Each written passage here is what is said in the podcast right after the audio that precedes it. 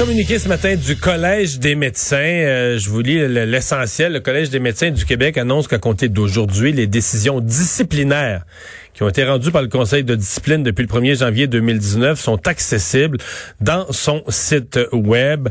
Euh, on en parle tout de suite avec euh, Maître Paul Brunet, président directeur général du Conseil pour la protection des malades. bonjour. Bonjour Mario. Une bonne chose, une bonne nouvelle? Ben, écoutez, euh, selon d'autres journalistes à qui j'ai parlé, on a déjà accès aux décisions du Collège des médecins en allant sur SOCIG ou sur d'autres. Euh, ouais, ça fallait aller par le chemin juridique, là. Hein? Oui, exact. Mais ça montre quand même, et je veux bien les croire, qu'il y a une tendance à une ouverture puis à une transparence euh, améliorée au Collège des médecins.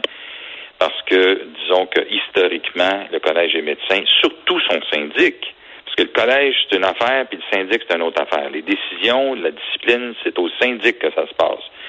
Mettons qu'au syndic euh, du collège, euh, selon les chiffres auxquels nous, on a eu accès, ce ne sont que 2% 2% Mario, des plaintes qui voient le jour dans une audience éventuellement favorable aux patients. 2% Donc 98% des plaintes sont rejetées, sont jugées euh, non fondées que dans une grande proportion, selon les patients qui nous appellent, sont pas équipés pour confronter le médecin. À chaque fois, le syndic dit avez-vous une contre-expertise? D'abord, ça prend de l'argent pour faire faire une contre-expertise. Puis deuxièmement, faut trouver le médecin qui va vouloir écrire quelque chose contre un collègue. Alors ça, ça marche pas.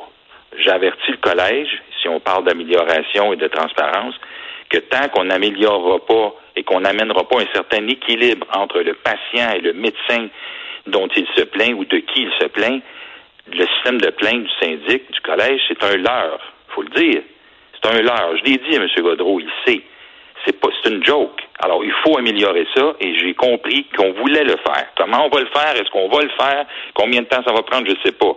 Mais si on n'améliore pas l'équilibre entre le patient et le médecin euh, chez qui ou contre qui il porte plainte, ça sera, ça sera jamais un vrai système de plainte, il faut le dire. Ouais. Mais on s'entend que euh, c'est pas tous les médecins qui doivent aimer ça quand même, là, de d'avoir une publication euh, plus ouverte, disponible au public, quand même sur le site du Collège des médecins. Euh, si tu t'es fait pincer, bon, je comprends que c'est pas un gros pourcentage qui finissent par être condamnés, mais si tu t'étais fait pincer pour des mauvaises pratiques, euh, t'es, eux, eux à l'interne, ça a dû quand même brasser. Oui, monsieur. Et je sais qu'ils sont en chamboulement, ils sont en changement. Le docteur Godreau a décidé qu'il euh, y a des choses qui devaient s'améliorer au collège. Il n'y a rien à prouver, cet homme-là. Il est là pour améliorer la situation et je veux le croire parce que je l'ai rencontré quelques fois et euh, je veux le croire. Je lui ai dit deux choses. Premièrement, l'amélioration du système de plainte. De, de par l'ouverture vers les décisions disciplinaires, c'est quand même un pas, c'est un signal. Puis deux, l'affaire dont les gens se plaignent aussi, c'est que beaucoup de gens avec des grosses conditions de santé multiples se font abandonner par leur médecin. Moi, madame, monsieur, ça me tente plus de vous soigner, allez-vous-en.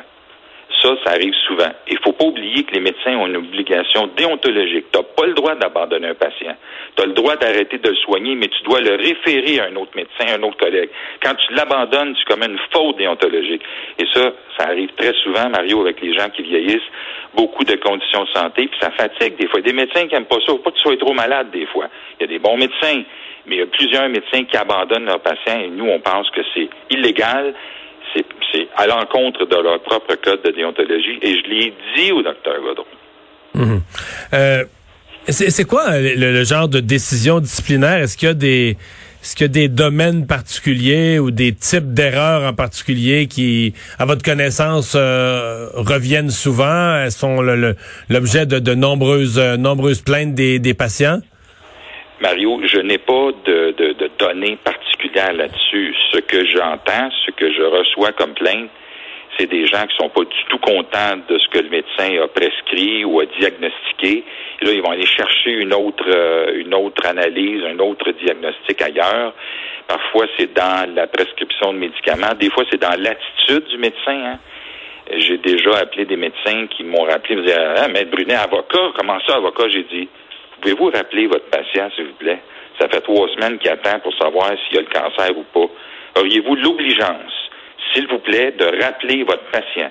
Des fois, c'est aussi bête que ça, mais J'en conviens, c'est la grande majorité des médecins qui sont des bons gars, des bonnes filles, mais des fois, il y a des délinquants dans toutes les professions, Mario. Ouais. Eh bien, ben on va voir euh, comment tout ça. Est-ce que c'est ces changements de mentalité au collège des médecins, euh, est-ce que cette, euh, ce, changement aujourd'hui est un pas dans la bonne direction qui va être suivi par d'autres? Je comprends que c'est votre c'est votre souhait. Oui. Ouais.